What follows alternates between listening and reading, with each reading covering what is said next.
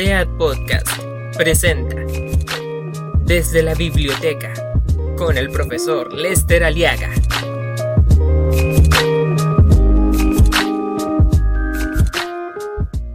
Hoy hablaré de Casa de Muñecas de Ibsen. Henrik Johan Ibsen fue un dramaturgo noruego, uno de los renovadores del teatro universal. Nació en una ciudad costera donde su padre poseía una destilería de aguardientes que quebró cuando él tenía seis años. Su madre era muy religiosa. A los 15 años se fue a vivir a Grimstad, no lejos de su pueblo natal, y a los 20 ya era un libre pensador, entusiasmado con las insurrecciones populares que estallaban en toda Europa. En 1850 fue a estudiar a Cristianía, hoy Oslo. Noruega era por esa época un país regido políticamente por Suecia y culturalmente por Dinamarca. En el decenio de 1870, Ibsen abandona el teatro de ideas por el drama social realista. La primera obra de este periodo y la primera que escribió en prosa fue Las columnas de la sociedad, en 1877, que trata de los conflictos sociales y del choque de lo antiguo con lo nuevo. Pero el verdadero éxito le llegó con Casa de Muñecas, en 1879, en la que por primera vez aparece la voz auténtica del autor. La obra provocó escándalo, con su osada descripción de una mujer que deja su aparentemente idílico matrimonio a causa de su disconformidad con el rol subordinado que le toca desempeñar en él. Es una heroína fuerte e independiente, en contraste con un marido débil y aferrado a su rol patriarcal. Pero su tema es también el efecto anquilosante de las convenciones sociales y la necesidad de rebelarse contra ellas a fin de alcanzar la realización personal.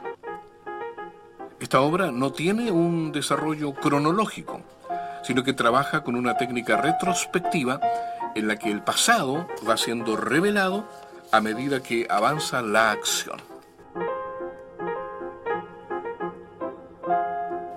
La acción de Casa de Muñecas tiene como protagonista a Nora, una mujer que simula estúpida frivolidad, pero que en verdad es inteligente y es aguda. El abogado Helmer mima a su esposa Nora como a una muñeca. Ella, aunque mujer alegre y despreocupada, posee un secreto quemante. Para financiar la curación de su esposo enfermo, ha pedido prestada una elevada suma de dinero, falsificando la firma de su padre. Está orgullosa de su acción, convencida de haber cumplido con su deber de esposa. Poco a poco ha ido reduciendo su deuda y ahora se encuentra en condiciones de cancelar el saldo que aún queda. Sin embargo, Krogstad, el hombre que le facilitó la suma requerida, trata de extorsionarla. Él trabaja en el banco donde Helmer ha sido designado para un importante cargo directivo y quiere aprovechar esta circunstancia para obtener un puesto mejor. Nora no consigue persuadir a Helmer que ha decidido despedir a Krogstad. La aproximación del momento en que su secreto será revelado a su marido la aterra. Tiene la certeza de que él asumirá la responsabilidad de su falta y está decidida a matarse para liberarlo de esa tarea. Al mismo tiempo comienza oscuramente a madurar en ella la opuesta certeza de que la generosidad de su pareja es sólo una ilusión suya. Helmer recibe una carta de Krogstad en la que éste, con amenazas, reclama su dinero. Preocupado solo de su prestigio y de su carrera, el marido reacciona violentamente contra Nora.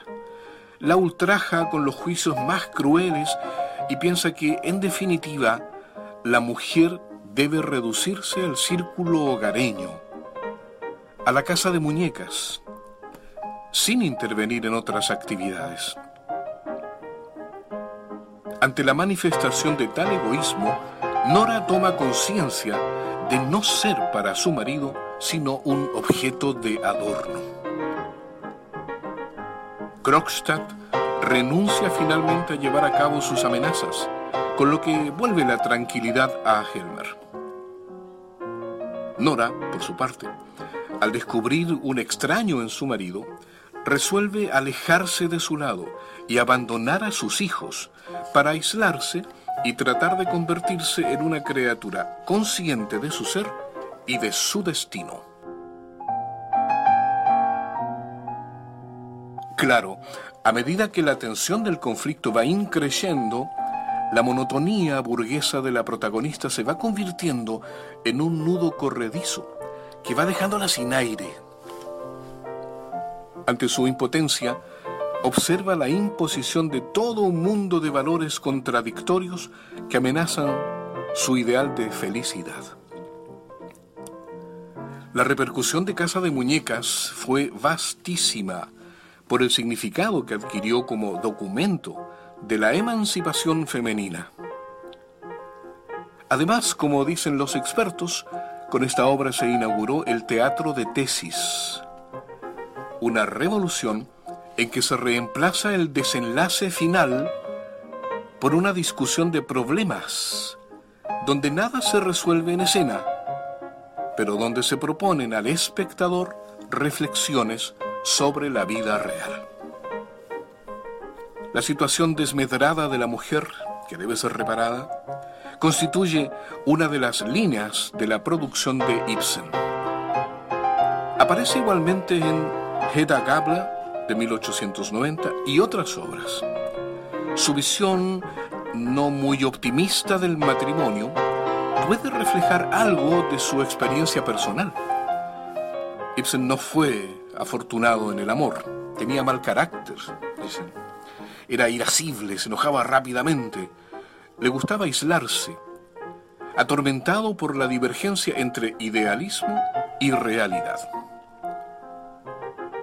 A menudo veo claramente que los que en nuestro país están dotados de inteligencia y alma, no pueden hacer más que refugiarse como una bestia herida en las profundidades de los bosques para morir allí, escribió en una oportunidad.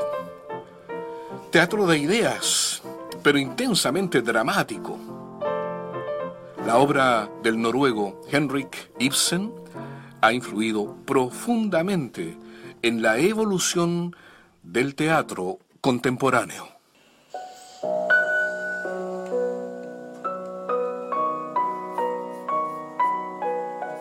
Hoy, Casa de Muñecas, de Henrik Johan Ibsen.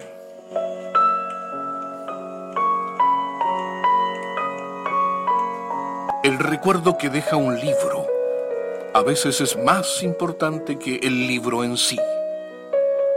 Adolfo Bioy Casares.